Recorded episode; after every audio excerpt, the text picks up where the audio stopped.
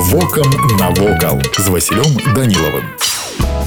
Вітаю вас паважаныя сябры пасля абвяшчэння францыі ў 1804 годзе імперыі было вырашана выдаваць вайсковым часцям эмблемы прынцыпова новыя па сваёй канцэпцыі з гэтага часу замест звыклых для еўрапейскіх войскаў сцягоў батальёны і эскадроны напалеонаўскіх войскаў павінны былі атрымаць так званых арлоў сцягі з навершамі ў выглядзе пазалочнага металічнага арла сутнасць новавядзення заключалася ў тым што на думку імператара павінна была адрадзіцца старажытна-рымская канцэпцыя эмблемы воінскай часці часці у барысаўскім краязнаўчым музеі захоўваецца сапраўдны французскі арол які паступіў у фонды ў канцы 1963 года арол быў знойдзены ў рацэ лошыца спецыяліст па сцягах з францыі п'ер шар'е ў сваіх каментарах да арла з барысаўска музея лічыць што арол з барысва уяўляецца вельмі цікавай знаходкай у сваім даследаванні ён тлумачыць што у дадзеным канкрэтным выпадку гаворка ідзе аб арле мадэлі 1804 года па некаторых звестках арлы былі кінутыя ў паганае возера уласна афіцыйная назва яго была белая крыніца але народная гаворка называла яго інакш верагодна калі наполеон спыніўся на начлег у лошніцы 12-13 лістапада 1812 года у блытаніне адступленне той хто нёс орла аднаго з бязладна адыходзячых палкоў за ар'ергарда разумеючы што не зможа дагнаць войска і рызыкуе патрапіць палон кінуў сцяг у раку па апісанні месца дзе быў знойдзены арол можна мер меркаваць што наполеонаўскае войска якраз і спынілася там дзе арол быў пасля кінуты гэта значыць не на сучаснай вуліцы мічурна як паказваюць старажылы старая аптэка а на сучаснай вуліцы куйбышева паблізу невялікага ручая